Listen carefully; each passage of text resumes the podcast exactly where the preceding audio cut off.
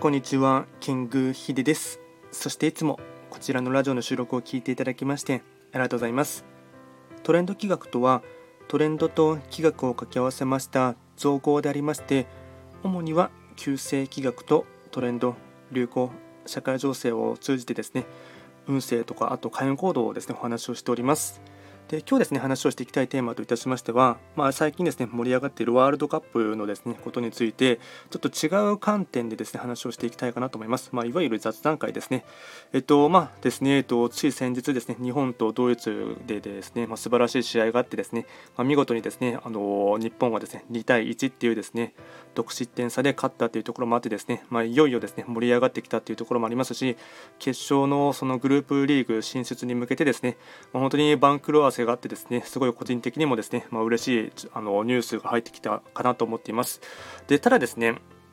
うん。まあ、僕はそこまでですねちょっとワールドカップの試合をですね全試合見ているってわけでもないですしあの日本戦とですねちょっとあの、まあ、つまみながらですね見ている具合しかありませんので、まあ、はっきり言ってはっきり言ってしまえばですね、まあ、にわかファン的なところのですね立ち位置で話をしていきたいかなと思うんですがあのすごく思うところはですねアディショナルタイムが長すぎないですかっていうところをですねすごく思ってですねで本当日本とドイツでですね2対1でですねあとちょっとで逃げ切るっていうところであの確か8分とか7分とかあったと思うんですけどもで他の試合とかでも12分とか14分とか確か長いところだと20分ぐらいあったところもあったと思うんですけどもなんかこの辺りがですね今までだったらその、まあ、いわゆるですね後半が45分が切った後の、まあ、アディショナルタイムっていうのは大体3分とか1分とかで長くても5分以内で収まるって印象だったんですけども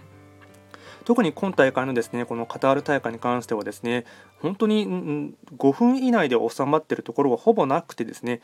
あの大体78分とか10分とかいくっていうところがあってですねでこの辺りがですね何ていうんですかね見ていて思うのは選手ファーストではないなっていうところがですねすごく思っていてですねで多分、まあ、あくまでも憶測の部分にはなってしまうんですけどもえっと、特に今大会ですね、過去最高のですね、その、うん、放映権が高騰していてですね、でかつスポンサーのですね、その払うお金がですね、年々増していてですね、あのまあ、いわゆるですね、まあサッカーとですねこのお金とですねあとビジネスがですね直結しているっていうところがですねすごく垣間見れるところがあってですねでこの辺りがあの中国がですね、なんていうのか、企業とスポンサーとしてですね、入ってきていてですね、で、FIFA に払うお金がですね、あの、7社、あの中国はの企業は入っていて、で、かつですね、その、スポンサー料も多額に払っているんですね。で、そのあたりがですね、その思うところは、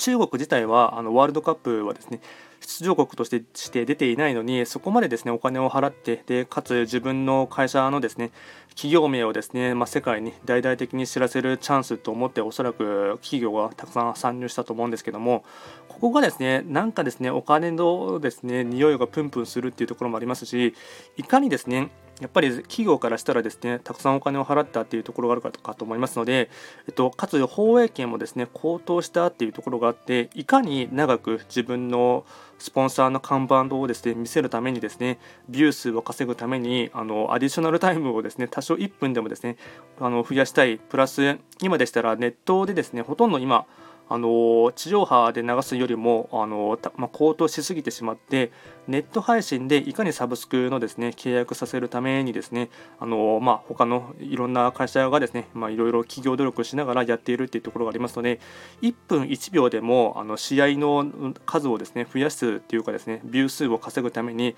やっているんではないかなっていうところのですね、まあ、めちゃくちゃお金ののですね匂いがプンプンするっていうところもありますし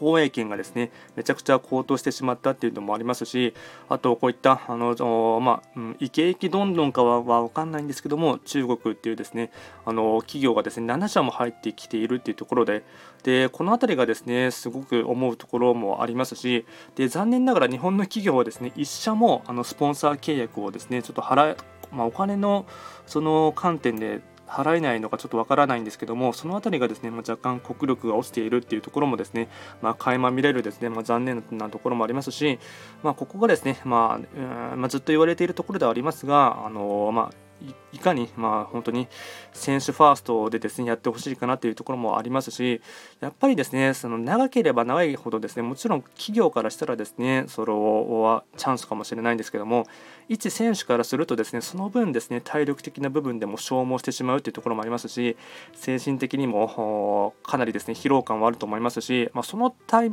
の長い長いところで怪我してしまうっていうのが一番ですね残念なところかなと思いますのでで結構ですね、まあ、今の時点でもですね日本選手日本,、あの日本対ドイツで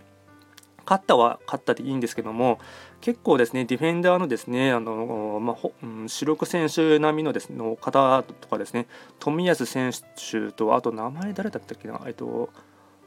誰だ酒井選手とかもですね怪我してしまったっていうのもありますしあと世界のところで言えばですねブラジル代表のですね、うん、と10番のネイマールも怪我してしまったりしてですねやっぱりこの辺りはですね過密スケジュールとあとこういった